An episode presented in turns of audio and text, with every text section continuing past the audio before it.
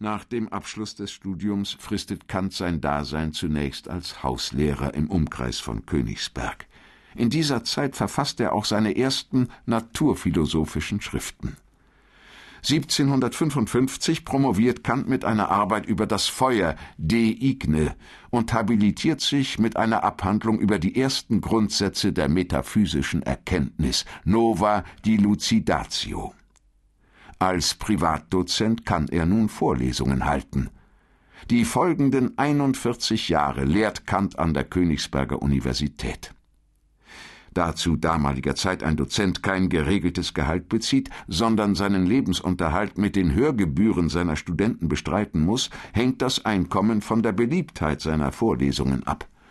Obwohl Kants Hörsäle von Anfang an immer gut gefüllt sind und er deshalb über ein solides Einkommen verfügt, lebt er in einfachen Verhältnissen.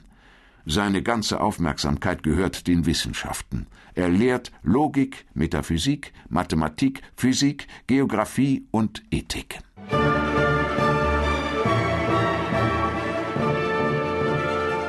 Königsberg war die Hauptstadt des Herzogtums Preußen, beherbergte die wichtigen Institutionen der Regierung und besaß einen internationalen Handelshafen. Die Regierung hatte eher feudalen als neuzeitlichen Charakter. Das politische Klima, das zu Kants Jugendjahren in seiner Heimatstadt geherrscht hat, war alles andere als aufgeklärt. Aufgrund seiner geografischen Lage war Königsberg von militärischen Auseinandersetzungen immer weitgehend verschont geblieben. Erst als Friedrich II. im Siebenjährigen Krieg eine Schlacht gegen die russische Armee verliert, wird Königsberg auch militärisch relevant. Am 22. Januar 1758 zieht der russische General William Fermor feierlich in die Stadt ein. Dies ist der Beginn einer mehrjährigen russischen Besetzung, mit der sich das kulturelle Klima der Stadt vollkommen wandeln sollte.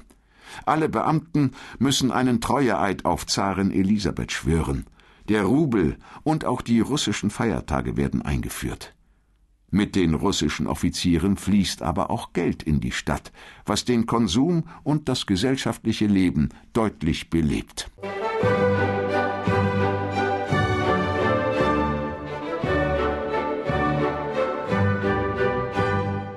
Die Offiziere besuchen viele Vorlesungen und die Professoren werden zu offiziellen Empfängen und Bällen eingeladen.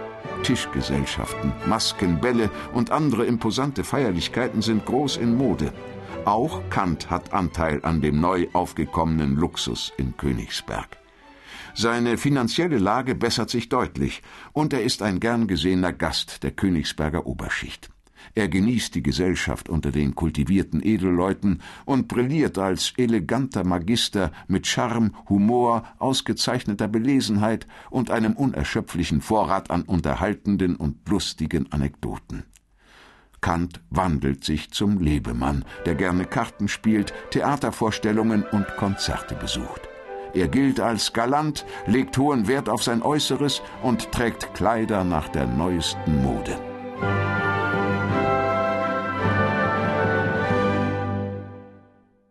Kant ist ein angesehener Bürger. Doch ihn bedrückt die Tatsache, dass seine universitäre Laufbahn nicht recht weitergehen will. Seine erste Bewerbung auf den Lehrstuhl für Logik und Metaphysik in Königsberg scheitert. Als ihm einige Jahre später der Lehrstuhl für Dichtkunst angeboten wird, lehnt er ab. Ebenso schlägt er auch Einladungen aus